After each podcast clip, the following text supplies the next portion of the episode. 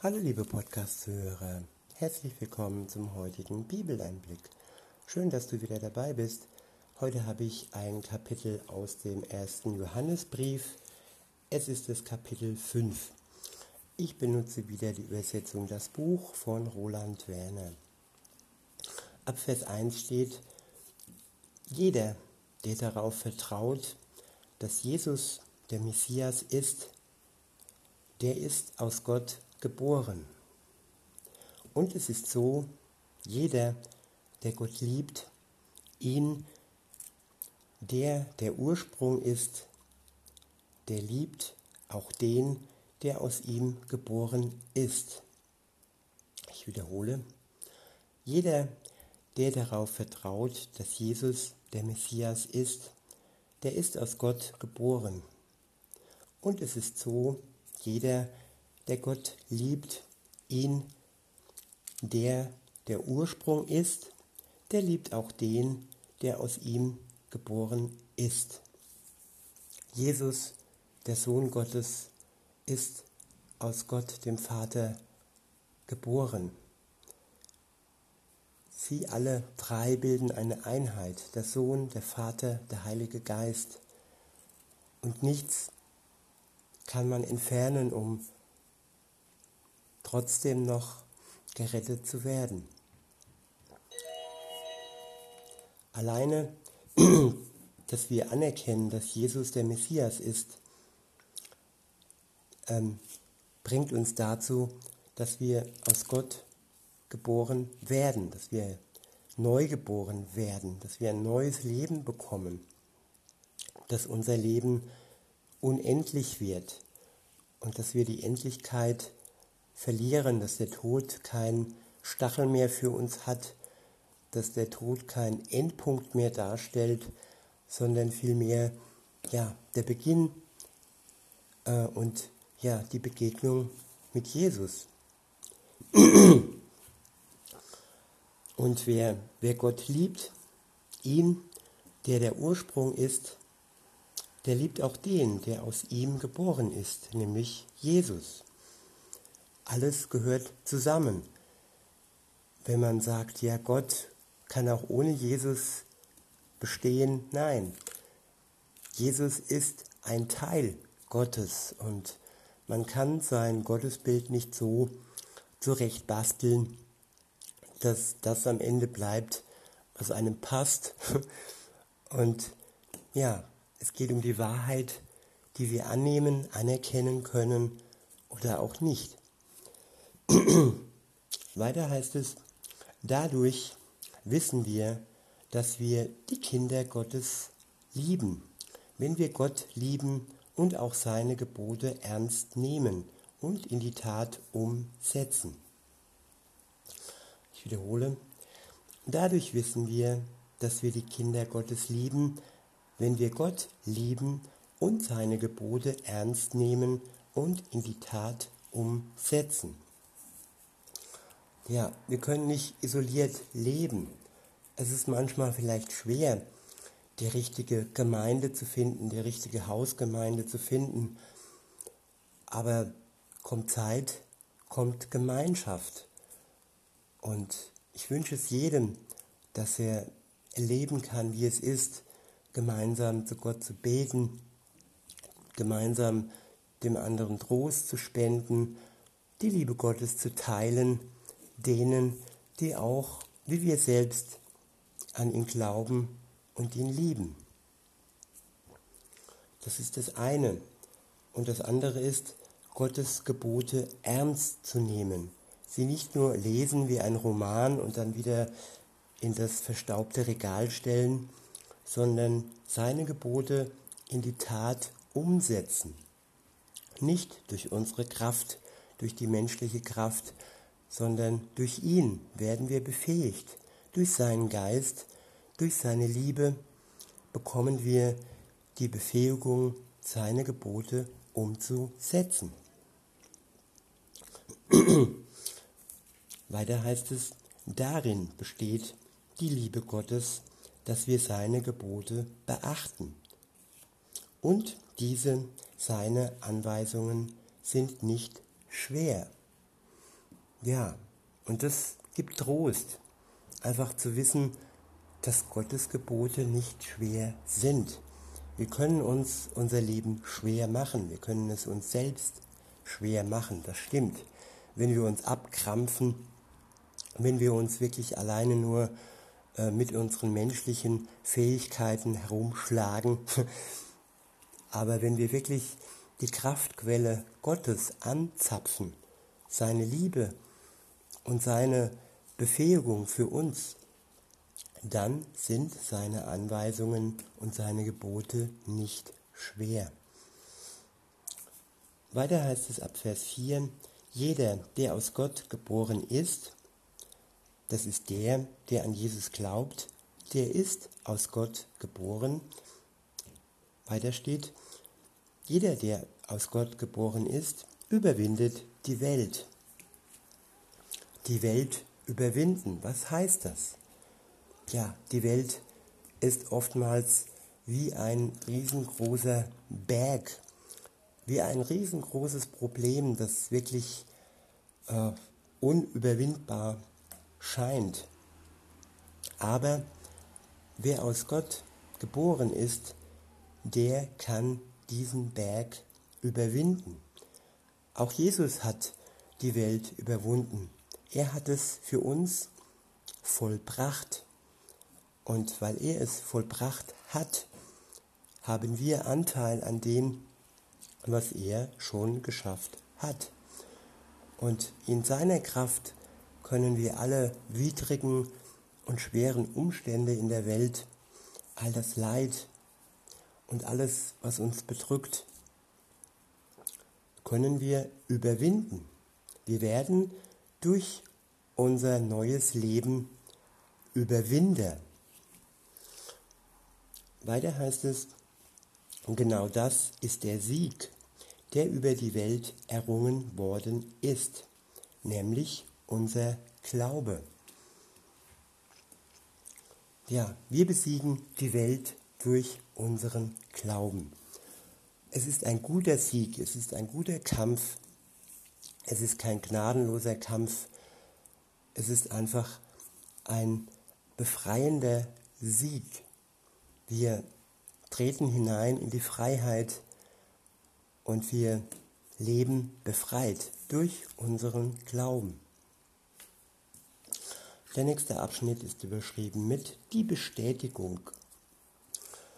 Ab Vers 5 heißt es, wer ist es, der die Welt überwunden hat, wenn nicht der, der darauf vertraut, dass Jesus der Sohn Gottes ist. Das ist der, der durch das Wasser und das Blut zu uns gekommen ist, Jesus, der Messias. Es war nicht nur das Wasser, die Taufe allein, sondern auch das Blut am Kreuz und der Gottesgeist ist es, der das bestätigt, denn der Geist Gottes ist die Wahrheit. Diese drei Dinge sind es, die das bezeugen. Es sind der Gottesgeist, das Wasser und das Blut. Und diese drei stimmen völlig überein. Ja, das ist die, die Einheit. Es ist eine vollkommene Übereinstimmung. Der Geist Gottes, das Wasser, die Taufe und das Blut Jesu das, es, das uns reinwäscht von unserer Schuld. Alles zusammen bildet die Symbolik unseres Glaubens. Und nichts kann man entfernen ähm, und nichts ist, wenn es fehlt, noch fähig weiter zu bestehen. Es wird zusammenbrechen.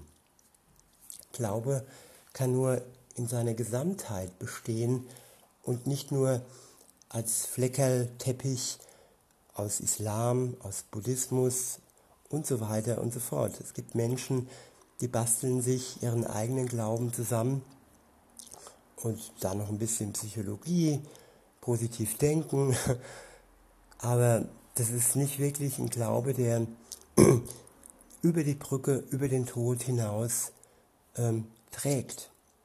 Es sind alles nur, ja, Vater Morganen, sag ich mal, leere Hülsen, die, wenn überhaupt, nur bis zum Tod und bis zur ewigen Verdammnis bestehen. Nur der Glaube an Jesus rettet. Nur der Glaube an Jesus schenkt ewiges Leben. Ab Vers 9 heißt es, wenn wir das beständige, wenn wir das beständige Wort von Menschen annehmen, dann ist die Bestätigung, die Gott uns gibt, noch bedeutender. Denn genau darin besteht die Bestätigung Gottes, dass er ein verbindliches Zeugnis über seinen Sohn ausgesprochen hat. Ich wiederhole, wenn wir das beständige Wort von Menschen annehmen, dann ist die Bestätigung, die Gott uns gibt, noch bedeutender. Wir hören oftmals das erste Mal von Gott, von Menschen. Es gibt auch Fälle, wo jemand ähm, die Bibel in die Finger bekommt und dadurch das erste Mal von Gott hört, liest. Entscheidend ist aber, dass Gott selbst uns die Bestätigung gibt. Die Bestätigung darüber, dass das, was in der Bibel steht, zu 100% der Wahrheit entspricht und eben nicht der Verfälschung preisgegeben ist, so wie es all die Feinde Gottes behaupten. Weiter heißt es, denn genau darin besteht die Bestätigung Gottes, dass er ein verbindliches Zeugnis über seinen Sohn ausgesprochen hat. Jesus, das Leben Jesu war ein lebendiges Zeugnis und all die Zeitzeugen um ihn herum, die dann später die Bibel aufgeschrieben haben, beziehungsweise das Neue Testament, das Alte Testament gab es ja schon vorher, die Tora. Und ja, Jesus war ein lebendiges Zeugnis und sein Zeugnis wurde von Zeitzeugen aufgeschrieben.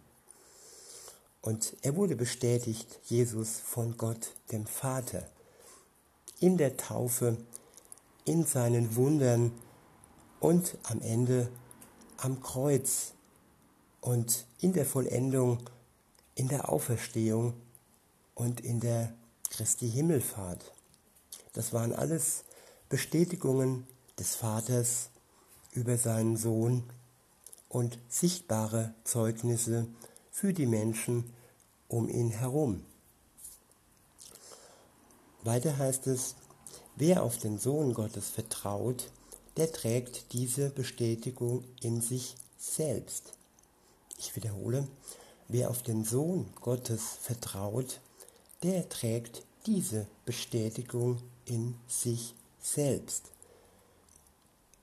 Ja, wer Vertrauen aufbaut, wer Jesus vertraut, bekommt von Gott durch den Heiligen Geist in sich selbst die Bestätigung, die sogenannte Heilsgewissheit.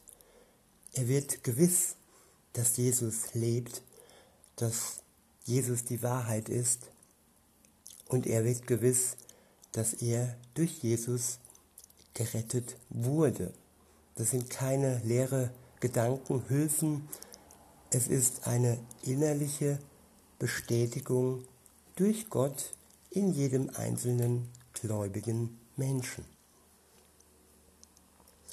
Weiter heißt es, wer aber Gott sein Vertrauen nicht schenkt, erklärt ihn damit zum Lügner, denn er vertraut der Zeugenaussage nicht, die Gott über seinen Sohn gemacht hat.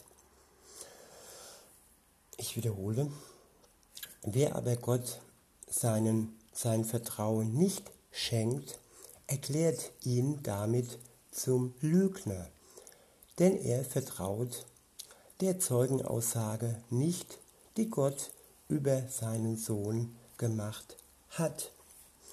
ja, unser Anteil an allem ist, dass wir Gott Vertrauen schenken. Wenn wir das nicht tun, dann erklären wir damit Gott zum Lügner. Dann, dann sind wir wie all die anderen Religionen, die sagen, ja, die Bibel ist eine Lüge, sie ist verfälscht. Und ja, es ist wichtig zu vertrauen. Ohne Vertrauen ist kein Glaube an Jesus möglich. Weiter heißt es ab Vers 11, genau das ist dieses Zeugnis, dass Gott uns das ewige Leben gegeben hat.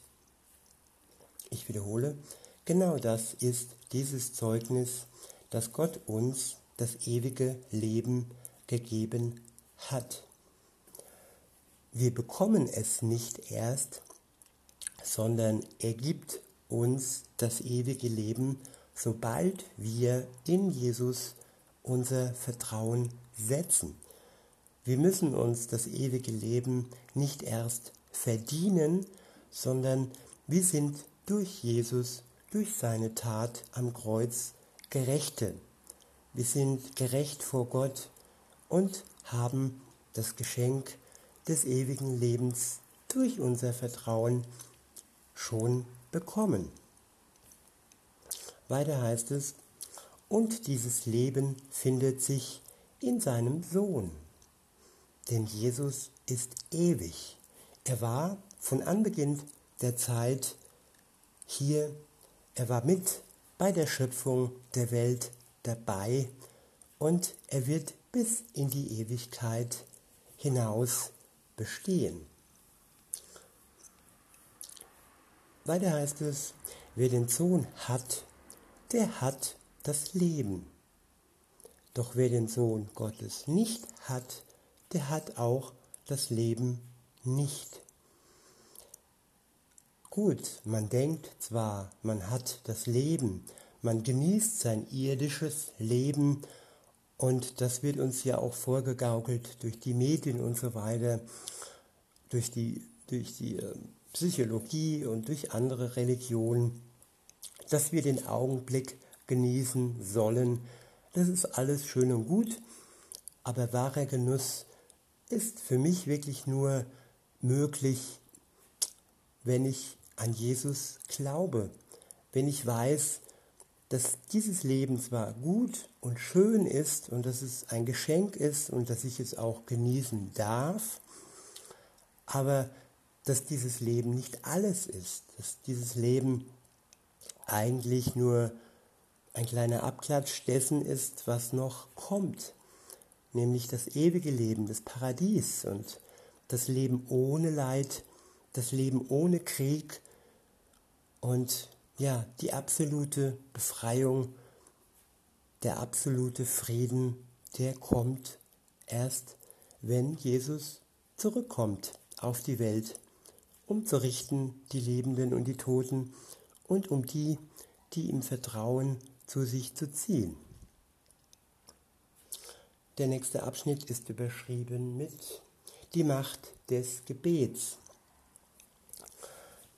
Ab Vers 13 heißt es, das habe ich euch geschrieben, euch, die ihr auf den Namen des Sohnes Gottes vertraut, damit ihr gewiss werdet, dass ihr das ewige Leben habt. Das ist diese große Zuversicht, die wir in der Begegnung mit ihm haben. Dass er uns dann auch erhört, wenn wir etwas von ihm erbitten, das seinem Willen gemäß ist. Ja, Jesus hat auch Zwiegespräch geführt, als er auf dieser Welt war. Er war in enger Verbindung mit seinem Vater. Und ja, er hat es getan und er hat auch so gebetet, wie es hier dieser Vers ausdrückt. Ich wiederhole ihn nochmal. Das ist diese große Zuversicht, die wir in der Begegnung mit ihm haben, dass er uns dann auch erhört, wenn wir etwas von ihm erbitten, das seinem Willen gemäß ist. Gebet ist zum einen Begegnung, Begegnung mit Gott. Wenn wir zu ihm sprechen, wenn wir ihm danken, wenn wir ihn um etwas bitten, dann begegnen wir Gott. Noch nicht sichtbar, auch wenn er das eine oder andere Wunder tut, auch wenn er uns Geistesgaben schenkt, die ähm, ja gerade das Gebet noch etwas ähm, tiefer machen. Es gibt viele Möglichkeiten, äh, wo Gott uns seine Begegnung noch etwas deutlicher macht. Und auf jeden Fall steht fest, je öfter wir Gott begegnen, je öfter wir zu ihm beten, je enger wird die Beziehung zu ihm und je freier und je glücklicher und froher sind wir auch danach. Aber zurück zu der Zeit, wo Jesus selbst zu seinem Vater gebeten hat. Dieser letzte Abschnitt des Verses, wo da steht, ähm, wenn wir etwas von ihm erbitten, das seinem Willen gemäß ist. Da hat uns Jesus ein Beispiel gegeben. Ich blicke zurück, wo er im Garten Gethsemane in der Nacht ähm, vor seiner Festnahme, beziehungsweise in, in, der, in den letzten Minuten, Minuten seiner Festnahme zu Gott gebetet hat und äh, wirklich Blut geschwitzt hat und zu ihm gefleht hat, Vater, wenn es deinem Willen entspricht, dann lass diesen Kelch an mir vorbeiziehen. Damit meinte er, dann lass den Kreuzestod, die Hinrichtung, die Kreuzigung an mir vorbeiziehen. Ja, und diese Bitte hat Gott der Vater ihm nicht erfüllt. Und ja, und dann sieht man mal, ähm, dass Jesus uns hier wirklich ein Beispiel war. Wir dürfen Gott alles bringen und auch das bringen, was, wo wir eigentlich im Vorfeld schon wissen, dass es nicht seinem Willen entspricht.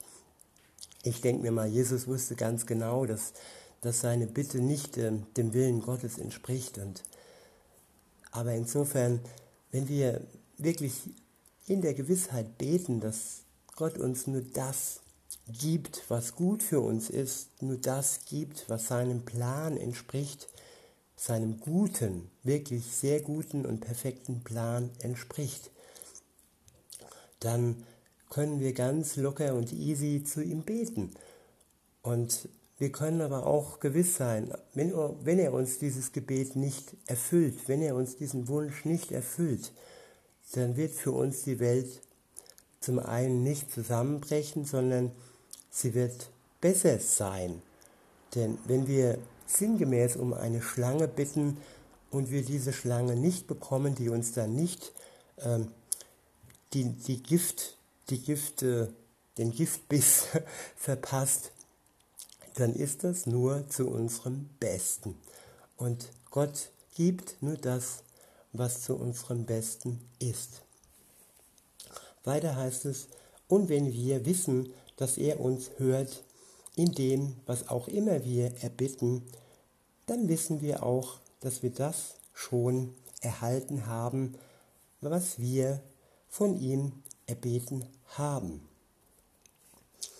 Ich wiederhole, und wenn wir wissen, dass er uns hört, in dem, was auch immer wir erbitten, dann wissen wir auch, dass wir das schon erhalten haben, was wir von ihm erbeten haben. Ja, ein ganz tiefer Vers. Wir bitten Gott und haben es schon von ihm erhalten. Es ist, es ist so wie, ja, ich bitte um ein Weihnachtsgeschenk, aber dieses Weihnachtsgeschenk ist schon versteckt im Schrank und wartet darauf bis zur Bescherung, bis wir es dann wirklich äh, vor Augen haben. Aber in Wirklichkeit haben wir es schon, wir haben es nur noch nicht erkannt. Oder es ist noch nicht, es ist uns noch nicht zu Augen gekommen. Weiter heißt es, wenn jemand sieht, wie sein Bruder Schuld auf sich lädt, aber eine Schuld, die nicht zum Tod führt, dann soll er für ihn beten und Gott wird ihm das Leben schenken. Das gilt für die, die keine zum Tod führende Schuld auf sich geladen haben. Es gibt aber eine Schuld, die direkt zum Tod führt. In diesem Fall sage ich nicht, dass man dafür beten soll. Jede Art von Ungerechtigkeit ist Sünde und doch gibt es Schuld, die nicht direkt zum Tod führt. Wir wissen, dass jeder, der aus Gott geboren ist, nicht sündigt. Wer so aus Gott geboren ist, bewahrt sich selbst und der, dessen Wesen Bosheit ist, kann ihm nichts anhaben. Ja, unser neues Leben aus Gott heraus, wenn wir Jesus vertrauen und mit ihm ein Leben beginnen, dann ist dieses neue, göttliche, heilige Leben der Sünde nicht verwandt, nicht mit ihr verwandt. Das ist nur unser unser alter Adam, unsere alte Eva, die öfter noch rebelliert und öfter uns zur Sünde verleitet oder wenn wir uns auch ver verführen lassen und wir sind nicht ganz davor gefeit, nicht mehr zu sündigen. Aber durch unser neues Leben, durch den Geist, der in uns dann wohnt, haben wir bessere Möglichkeiten, ein Leben mit weniger Schuld ähm, ja, zu leben. Was nicht heißt, dass Schuld für uns dann erlaubt ist. Schuld bleibt Schuld, Schuld führt zum Tod. Nicht alle Schuld führt sofort zum, zum Tod, steht hier. Und ja, wenn uns Schuld bewusst wird, dann ist es soweit, dann ist es dran, dass wir sie vor Gott, vor Jesus unter das Kreuz bringen und uns von ihm wieder und wieder erlösen lassen. Und er wird uns gerne vergeben. Und ja, was heißt jetzt diese Schuld, die sofort zum Tod führt und die nicht zu vergeben ist? Ich denke mir mal, das ist die Schuld, ähm, wenn man wirklich die Nähe Jesus, wenn man seine Liebe, seine Gnade, seine Vergebung empfangen hat, gespürt hat und lebt und wer dies dann alles verwirft und hinwirft und Gott dann verspottet und ihn abermals ans Kreuz bringt und seine Liebe und Gnade ablehnt, ähm, ich denke, das ist dann wohl diese Schuld, die nicht vergeben werden kann. Aber ich denke, das ist eine Sache, die die kann dir der Geist Gottes noch mehr und mehr erklären. Und es ist, wer wirklich Jesus hat, der ist erlöst, der ist befreit. Und die Angst braucht uns und sie, äh, ja, sie wird uns nicht in die Tiefe ziehen. Wir sind befreit, wenn wir uns für Jesus entscheiden. Und wir müssen uns nicht ängstigen, dass uns eine Schuld so überfährt, die wir nicht mehr loswerden und die sofort zum Tod führt. Das, denke ich, ist nicht ähm, erforderlich. Jo, weiter heißt es. Und auch das wissen wir, der Sohn Gottes ist in die Welt gekommen und hat uns das Verständnis geschenkt, sodass wir Gott, den Wahrhaftigen, erkennen können. Und wir leben im Bereich dieses Wahrhaftigen und in seinem Sohn Jesus, dem Messias. Er ist der wahrhaftige Gott und auch das ewige Leben. Meine lieben Kinder, hütet euch vor falschen Göttern. Ja, falsche Götter, das sind die, die irgendetwas herausziehen und ausklammern. Und all die anderen Religionen klammern Jesus aus, ähm, ent, entkräftigen ihn sozusagen, entziehen ihm die Gottessohnschaft, entziehen ihm ähm, die, den Erlöser, entziehen ihn ja all das Heilige, machen ihn nur zum Menschen ähm, und machen die Auferstehung nichtig. Und ja, das sind falsche Götter. Das sind Bildnisse von Göttern, die nicht zu Gott führen, sondern die ins Verderben führen. Aber dein Vertrauen zu Jesus, lieber Zuhörer, liebe Zuhörerin, wird dich zu Gott bringen, wird dich ins Paradies führen. Vertraue ihm und du wirst nicht enttäuscht werden. In diesem Sinne wünsche ich euch allen noch einen schönen Tag und sag bis denne.